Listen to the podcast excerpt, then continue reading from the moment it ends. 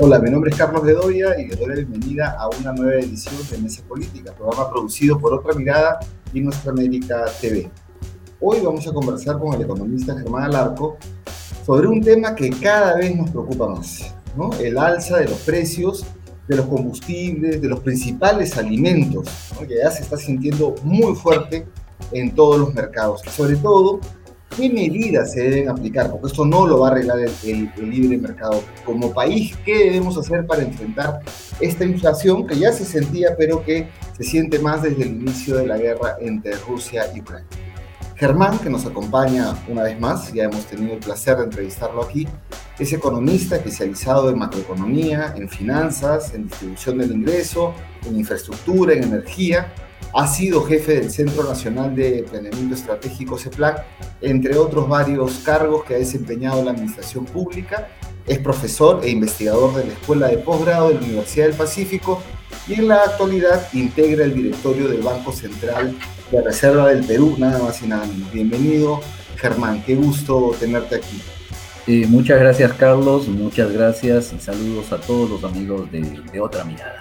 Y es un gusto nuevamente que me invites a estas sesiones. Claro, para hablar de un tema que está candente, que las personas que hacen el mercado ya lo están sintiendo, ¿no? El pan antes era 4 por un sol, ahora es 3 por un sol, en algunos casos 2 por un sol, esto golpea el transporte, entonces tenemos, se ha disparado el pollo, los huevos, el azúcar, el aceite, el tomate, la zanahoria, la piña, el camote, la naranja, el plátano, los combustibles, se dice que es debido a la guerra, pero hay otros factores porque los precios ya han venido subiendo desde hace un rato. Hemos cerrado el 2021 con 6 0.4% de inflación, eso es 3.4 más que la meta, porque nosotros nos, nos, manejamos con las metas de inflación desde hace años. Eh, entonces, eh, de tu mirada, ¿nos puedes explicar qué estamos viviendo? ¿Qué tanto es interno? ¿Qué tanto es externo? Así es. Eh, mira, yo creo que el fenómeno inflacionario es global. Y fue a propósito desde 2020, mediados del 2020, 2021, y ahora se ha agudizado a propósito de la guerra entre Rusia y Ucrania. Eh, sin la guerra de Rusia y Ucrania estábamos hablando de niveles inflacionarios ya muy altos, de entre 5 y 6%. Con este nuevo evento ya estamos todos a nivel internacional entre 6 y 7%. Y esta historia comienza desde que, desde que no nos olvidemos que a propósito de la, de la pandemia hubo una gran restricción de la oferta, se cerraron muchísimos sectores productivos, el transporte marítimo se paralizó y cuando se reanudó el transporte marítimo, no nos olvidemos que el primer impacto serio vino a través de los fletes de transporte marítimo, tanto de carga de graneles minerales agrícolas como especialmente de contenedores. Ahí viene el primer shock. Y luego, ante el incremento de la demanda a propósito de la recuperación que hubo en el 2021, se comienzan a producir presiones inflacionarias en combustibles, en todo lo que es hidrocarburos, en todo lo que es alimento, graneles agrícolas, trigo, maíz, sorgo, soya, etc. Y ahora nuevamente tenemos el impacto de la guerra que obviamente y, golpea tanto hidrocarburos como alimentos. Una nota en positivo quiero señalar para que no todo sea negativo. Debo rescatar que los bancos centrales tipo la Reserva Federal, el Banco Central Europeo, el Banco de Inglaterra, el Banco de Japón han actuado con muchísima prudencia. ¿A qué te refieres? la Reserva Federal acaba de subir la tasa de 0,25 a 0,50. Y yo creo que ha sido eh, un movimiento genial. ¿Por qué? Porque a diferencia de lo que ocurrió en los años 80, los bancos centrales reaccionaron de manera apresurada y lo que era una situación inflacionaria la convirtieron en estancamiento con inflación en una década perdida. O sea, han subido un poquito la tasa. Han subido un poquito la tasa. Así es, que es, que es nada. En las circunstancias anteriores ya lo hubieran subido a 3, a 4% para esos niveles inflacionarios. Entonces hay que anotar ese elemento en positivo. ¿sí? Eh, el, el lado negativo es que en la crisis financiera internacional, por ejemplo, hubo muchas acciones de coordinación del G8, G20 para, y del propio gobierno norteamericano para frenar, por ejemplo, regular mejor las operaciones de mercados de futuros, por ejemplo, en el caso de los bienes agrícolas que se negocian en el mercado de Chicago. Ahora, con el entretenimiento y la fijación en la guerra, eh, a nivel internacional se está cruzado de brazos y eso es el elemento negativo que hay que señalar. Entonces hay que destacar que la inflación es internacional. Eh, hubo en el 2021 algo de impacto por el tema, no nos olvidemos de la depreciación cambiaria. estábamos a 360 eh, soles por, por dólar y llegamos a 4 soles por dólar y obviamente pues todas las empresas tendieron a ajustar eh, todos sus productos conforme esa variación cambiaria. Pero lo que hemos visto desde el 2022 es un retroceso en términos del tipo de cambio. Ahora cerró a 3.70 y tantos, está fluctuando alrededor de 3.80. Obviamente lo que subió eh, aquí no es eh, simétrico, ¿no? Lo que subió ya no vuelve a bajar, ¿no? Es decir, tendrían que pasar y cambiar mucho las condiciones. Eh, obviamente, ¿cuáles son los efectos de esto? Pues tremendamente negativos. Una inflación entre 6 y 7% erosiona de manera dramática el ingreso de los peruanos y eh, que es un ingreso que no se ha recuperado por el lado eh, de los impactos de la pandemia. Es decir, se ha recuperado la producción en 13.3%, el, el respecto de una caída del 11% del producto en el año 2020, pero no hay un movimiento simétrico en términos de la ocupación y menos aún en términos de los ingresos de la gente. Los ingresos han caído en promedio en términos nominales y en términos reales y ahora le pegamos un golpe de entre 6 y 7%. Y eso genera un impacto grave y eso la gente se olvida, no es solo la economía de las familias, sino tiene un efecto negativo sobre el consumo privado, la demanda y la producción. El escenario que se pinta hacia adelante es un escenario pues de muy bajo crecimiento económico. Y claro, aquí en el Perú decimos que es Pedro Castillo. No, no, e, esto es un fenómeno internacional. Obviamente los desmanejos internos contribuyen, pero la cosa está básicamente explicada ahora por la, lo que ocurre a nivel internacional. Destacando lo positivo, que a diferencia de otras décadas, los bancos centrales de los países desarrollados están siendo extremadamente prudentes. Más prudentes que los bancos de la región. Los bancos de la región, vamos a comentar eso, se han adelantado mucho, lo cual tenía algo de positivo, pero eh, están generando recesión en el ámbito de la economía regional. Y ahora claro, ese es un, arma, un cuchillo de dos filos, ¿no es cierto? Se controla la inflación, pero te puede llevar a una recesión y eso ya lo hemos visto antes. Así es. Eh, eh, bueno, según algunos artículos de opinión, que en, prensa especializada, analistas señalan que esto en el Perú puede durar dos años, esta esta situación de inflación, o sea que regresar a la tasa de, entre 1 y 3%, que es nuestra tasa con la que hemos eh, venido manejando, eh, eh, esto se va a recuperar en el 2023. En el interín es una zona de la que habría que, conversar. Yo te pregunto entonces, porque tú acabas de publicar un, un libro muy interesante junto a César Castillo. El libro se llama COVID-19, desempleo, desigualdad y precarización en el Perú 2020-2030. Lo pones en un horizonte de 10 años. Tú señalas que la pandemia ha destruido muchos empleos, lo, ahí lo explicas muy bien, que han bajado los ingresos, como lo acabas de, mencionar. Eh, y siguen bajos. Se, se ha, ha, caído el ingreso promedio ¿no? de las familias y todo parece indicar, señalas que estos efectos negativos se mantendrán a mediano y largo plazo.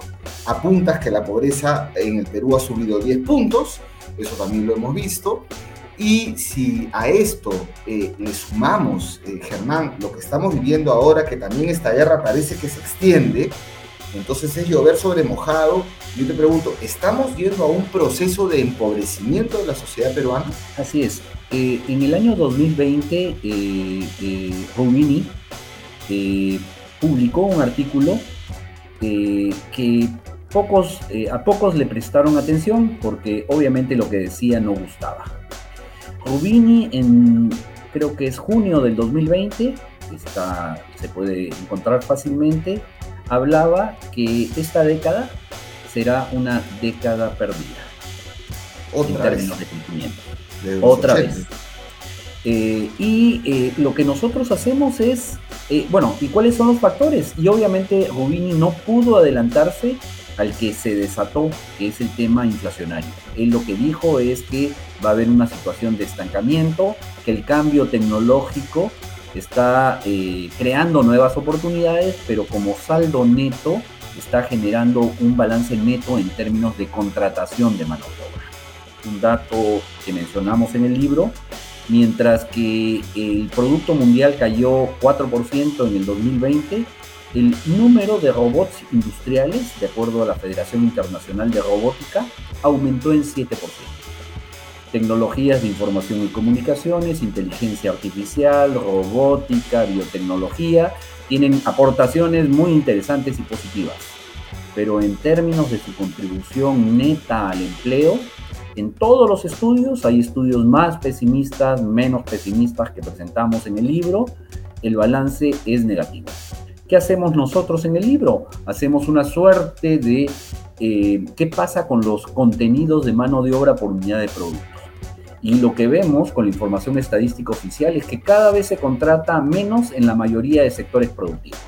Y si esto lo proyectamos, hay todo un modelo para proyectarlo, y lo metemos en la tabla insumo-producto con las tendencias de crecimiento en la demanda, lo que resulta es que la brecha de población inactiva, de desempleo, aumenta.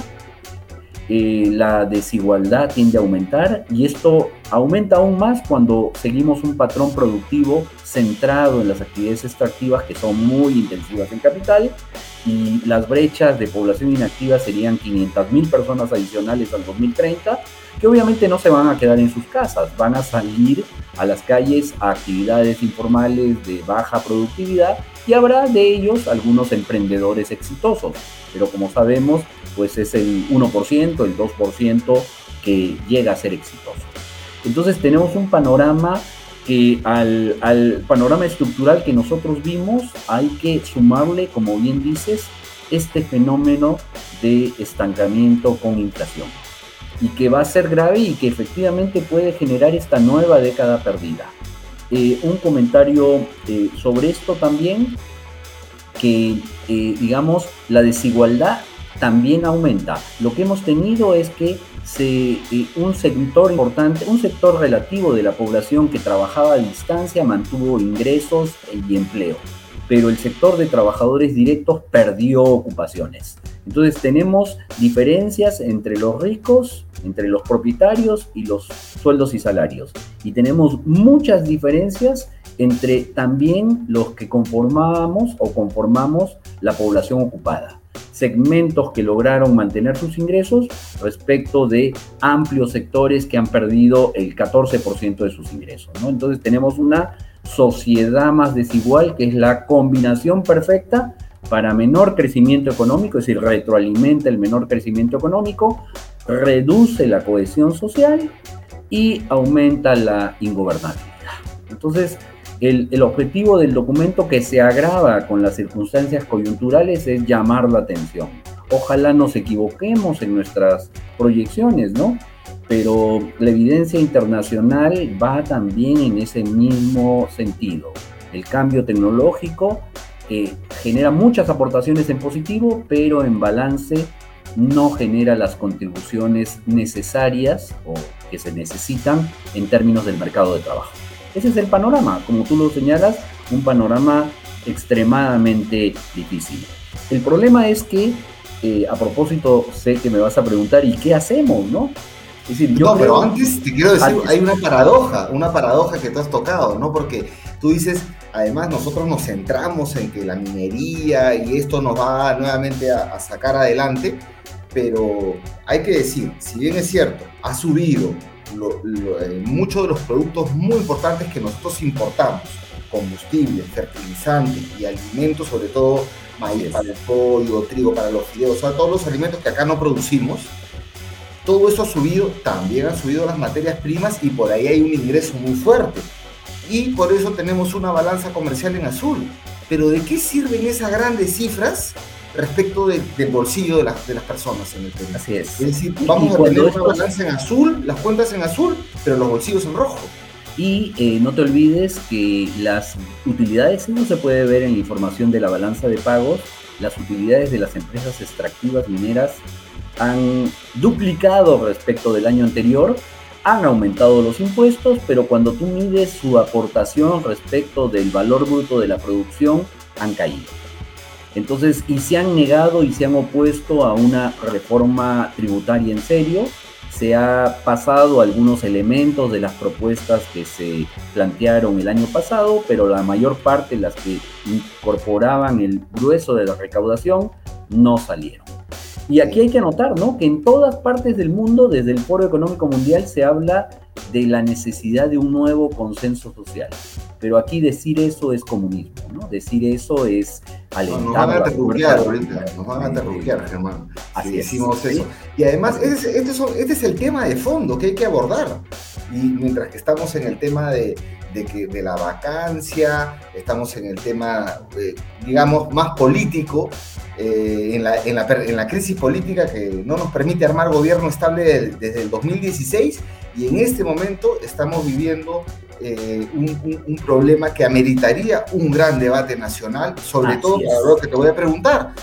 ¿Qué hacer? Porque el gobierno no está haciendo, el Ministerio de Economía, que ahora controlan los funcionarios vinculados a los mismos tecnócratas de siempre, y lo debo decir yo, este, parece que este tema no, no les, eh, no, les toque, como que el libre mercado va a solucionar esto, y yo diría, ojo, Humberto Campodónico en una columna publicada el día de ayer ha dicho, así como hubo comando COVID para la compra de vacunas, comando de crisis, antiinflación, y que se junten todos para comprar urea, para, él dice, bajemos el, impuesto selectivo al consumo, el IGB, el impuesto al, rodaje de, este, de los combustibles, incluso convirtamos con los 200 millones que tiene el Ministerio de Economía, eh, perdón, Energía y Minas para transformar los carros eh, gasolina a gas, eh, que, eso no se está haciendo, pero está la plata ahí, hagamos ese tipo de medidas, tomemos esas medidas, este, ¿qué, qué, qué dices? Así es. Este, Mira, un comentario sobre esto. Yo creo que coincido con Humberto en la necesidad, dice, de la creación de un grupo anticrisis. Totalmente de acuerdo. Eh, pero voy a anotar eh, una serie de ideas. La primera, que los bancos centrales no son islas. Los bancos centrales tienen que coordinar con el Instituto Nacional de Estadística, tienen que coordinar con las autoridades de competencia, estoy hablando en términos de América Latina.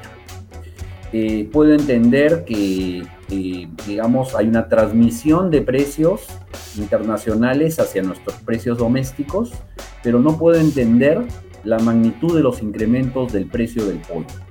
O no puedo entender los incrementos de los precios del azúcar. Y ahí hay que hacer un análisis fino en términos de quiénes están detrás. Ese es un primer tema. Lo, lo segundo es aquí anoto, debemos trabajar en las acciones de coordinación internacional. En la crisis financiera internacional 2008-2009 hubo una serie de acciones, comentaba al inicio, de regulación de los mercados de futuros para evitar que efectivamente movimientos especulativos generen impactos significativos sobre los precios de ese mercado y de ahí de todos no hay nada de coordinación internacional y eh, hay que actuar.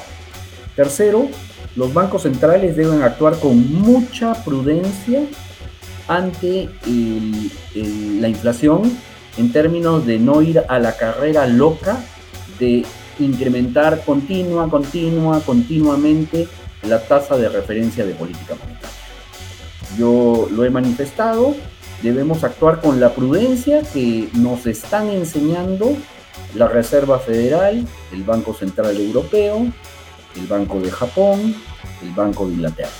Y no alocarnos. Pero ¿qué ha pasado en América Latina?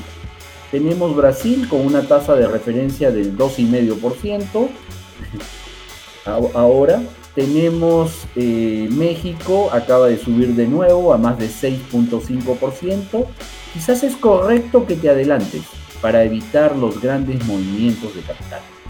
¿Por qué? Porque si tú eh, dejas que Estados Unidos se adelante y tú te atrasas, lo que va a ocurrir es que el capital de Perú va a fluir hacia el mercado de la economía desarrollada que ajustó previamente la tasa de referencia. Pero lo que estamos haciendo en América Latina es un exceso, nos estamos adelantando de más.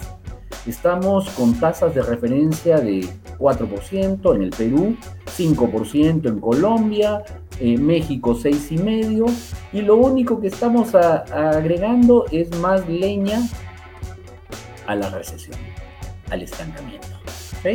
Entonces yo creo que hay que... Y, otra cosa, Germán, que tú ahí yo quisiera notar, porque tú dices, este, nos estamos alocando en subir la tasa de, pero normalmente la tasa de referencia es un instrumento que sirve en tiempos normales, eh, en, la metodología de, las metas de inflación, va jugando un poquito para, para ajustar en ese rango, pero ante este fenómeno, donde el Banco Central pues ya no controla, lo dice Burneo, lo explica también, no controla los insumos, no controla los precios de las materias primas de fuera, entonces podrás seguir subiendo la tasa lo que quieras, pero no vas a solucionar la inflación y encima vas a generar el estancamiento.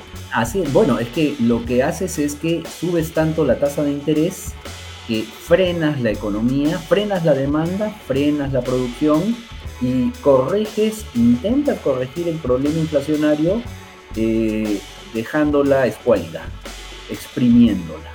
Esa es la receta. Y, y, por eso digo que hay que seguir, hay que la prudencia norteamericana. Es decir, eh, la inflación allá también es 6 y fracción. Y ellos recién acaban de subir la tasa de 0,25 a 0,50. Quizás la suban en la próxima reunión a 1. 1. Porque saben eso, saben que hacer eso no contribuye mucho. Las expectativas inflacionarias están al ritmo del 3% a un año, lo cual no es tan malo. Claro que si se prolonga la guerra, las expectativas inflacionarias en general pueden cambiar. Dos comentarios adicionales, eh, Carlos. El Banco Central debe revisar sus paradigmas. Y ahorita entramos en eso. Y esta comisión de crisis eh, que plantea Humberto debe identificar impulsores, evaluar causas, coordinar respuestas, coordinar con los productores, decirle, oiga, productores azucareros, ¿por qué 40? ¿Por qué no 20? Explíquenme qué, qué, qué, hay detrás. Y tengo que hablar con Indecopi, tener a Indecopi al lado, tengo que tener al INEI al lado identificando qué en concreto. Y yo sí tengo una diferencia respecto de lo que plantea Humberto. Nuestra estructura estatal está totalmente debilitada, nuestras necesidades y brechas en términos de infraestructura sanitaria están, son gigantes. Yo sí no debilitaría a través de la reducción de impuestos. En especial creo que Humberto habla de selectivos al consumo.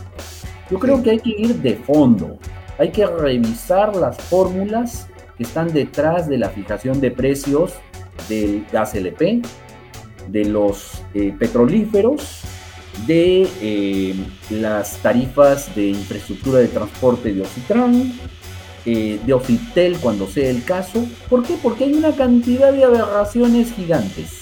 Por ejemplo, se establecen precios de referencia respecto, en el caso del gas LP, del Mont, Mont un mercado donde se fijan las operaciones para el propano y el butano y ese es el que sirve para la referencia de precios para lo que se cobran las empresas aquí. Eh, o en el caso del gas natural, el Houston Chip Channel, Y nosotros no importamos gas natural ni, ni petrolíferos de Mont Belvieu, sino del Ecuador. Entonces, hay mucho trabajo en términos de la acción de los organismos reguladores, en términos de revisar y ajustar estas fórmulas. Eh, efectivamente, yo creo que esa comisión de, coordinación de crisis debe trabajar y promocionar el consumo de bienes sustitutos. Hay que pensar, retomar las palabritas de seguridad energética, seguridad alimentaria. Hay que intensificar el uso de guano de las islas. Salió el presidente visitándola, pero bueno, hay que hacer el trabajo en concreto.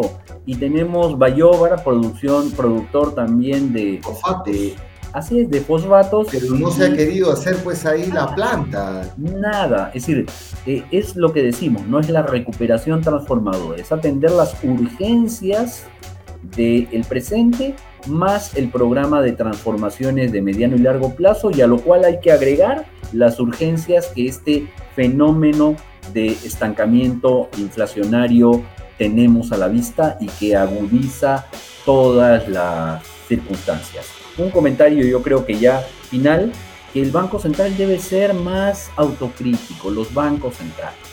Efectivamente, este instrumento de subir la tasa de referencia va por el lado del sector financiero y del sector financiero recién se trasvasa al sector privado. Eso no es tan, tan así, es decir, detrás hay un tema de, de, efectos que se traducen en costos y algunos que se van a traducir en márgenes de ganancia. Eh, el Banco Central debe acudir a un lenguaje no tradicional, tiene que hablar de responsabilidad social empresarial, tiene que hablar de buenas prácticas empresariales. En Estados Unidos, las empresas, en lugar de hablar en términos normales de aumentar los precios, hablan como mejores prácticas de reducirlos. Pero aquí estamos en otro mundo. Eh, este circuito que se cree eh, incide en la reducción de las presiones inflacionarias tiene mucha de teoría, pero poca realidad. Y lo que vamos a terminar haciendo si es que subimos, seguimos en la carrera loca de subir la tasa de referencia de política monetaria de acuerdo a lo que dicen las expectativas, porque nos alineamos a las expectativas de los banqueros privados internacionales, de los expertos, y eh, en general lo que generamos es una suerte de profecías autocumplidas, donde el resultado final después de dos años va a ser menor inflación, pero con la economía totalmente recesionada. Un comentario final, en el libro de Oxfam trabajamos el asunto de las prohibiciones de precios de las materias primas. Nadie tenía previsto lo de Rusia y Ucrania, pero teníamos previsto, todo el mundo tenía previsto este gran salto pero todas las proyecciones a partir del 2023 son hacia abajo. Es decir, estos que dicen que hay que seguir con lo mismo de siempre, con la minería como el único sector, que miren las proyecciones del Banco Mundial y se van a dar cuenta que la cosa no va por ahí. Sí, los precios a futuro además se estabilizan, ¿no es cierto? Los precios futuros. No solamente hay que mirar los precios stock o los, ¿no? el mercado spot, sino también hay que mirar el precio futuro. Eso es, eso es fundamental. Entonces, el, tema, Carlos, es que teníamos una coyuntura, teníamos un panorama estructural complejo por el cambio tecnológico, eh, los ingresos no se recuperaban y ahora tenemos el golpe de la estanflación aquí presente. Hay que evitar a toda costa que esto que, que puede ser simplemente un hito en términos de inflación se traduzca por nuestras acciones eh, en el sentido tradicional en un estancamiento generalizado. Yo desde el Banco Central trato de, decir seamos prudentes, porque efectivamente esto viene de afuera. ¿sí? Claro, bueno, yo, tú has dicho que hay que cambiar de paradigmas en el Banco Central, tú estás ahí, qué bueno que estás ahí también con, con este, José Pepe Tábara, que estás ahí este, yo no, ya de esto digo yo, ¿ah? yo no lo veo al señor Julio Velarde ayornando su pensamiento ni cambiando paradigma, esto lo estoy diciendo yo por si acaso, pero vale mucho que tú estando ahí adentro eh, eh, nos presentas un panorama más integral, una comisión, eh, la que propone Humberto, pero con Indecopi, con los reguladores, ¿no? con el INEI, ¿no? que está ahí con las cifras y todo. Muy bien. Y, y, también este, ya un cambio también de mediano plazo, no, no solamente apostando a, a las medidas de, de, siempre, de decir, no, la minería nos salva. No nos salva, pues, porque nos da divisas, tenemos las cuentas externas en azulito, las podemos tener Así azulito, es. qué bonito, ¿eh? pero el bolsillo de la gente en rojo. ¿no? Así, es, eso... la, la, así es, la capacidad de generación de empleo en términos de sus efectos multiplicadores son reducidos. Y ese es el problema. Y lo que debería tributar, eh, no lo tributa. Es decir, que sí aporta, pero debería aportar. Eh, y además, ¿no? Además de eso, que es todo un tema, que además se opusieron a la reforma tributaria planteada por Pedro Franque, que ahora con, con el, nuevo, eh, la nueva gestión de, de del mes, ya eso está olvidado, está olvidado ya. Pero bueno, en fin, te agradezco mucho Germán, realmente siempre dándonos eh, unas luces eh, muy buenas y vamos a seguir conversando sobre este tema. Te agradezco mucho, no sé si quieres agregar algo. No, nada más eso. Eh, la idea del libro con Oxfam, que ya está disponible, está disponible también en las páginas de Otra Mirada y de Oxfam, eh, nos hace ver este panorama complejo, que no sea, ojalá no sea como el que pintamos para el mediano plazo. Y efectivamente, estos eventos de la coyuntura han eh, aumentado la gravedad de las circunstancias. Y ante eso no, no podemos seguir con el piloto automático, no podemos seguir con lo mismo de siempre. Ojalá que, nos escuche el gobierno para que pueda aplicar y el Congreso también, que también tiene un rol ahí, ¿no? En vez de estar en este canje de figuritas, que, la, que quieren bajarse la bajato, que quieren mantener el modelo, que quieren acabar con la izquierda tecnocrática, bueno, en fin, esperemos que pasemos a los temas eh, que, más importan. Solamente recordar el libro que está disponible en, en la web de otra mirada y también en la de Oxfam, es eh, el libro COVID-19, desempleo, desigualdad y precarización en el Perú 2020-2030 de Germán Alarco junto a César Castillo, también tiene un grupo de colaboradores y que ha editado Oxfam. Oxfam Perú, como siempre, eh, generando una, una, muy buena producción de conocimiento. Muchas gracias, Germán. Gracias a ti, gracias a ustedes y nos estamos viendo para la claro, próxima. Nos, estamos viendo amigos, amigas de Otra Mirada y de Nuestra América TV.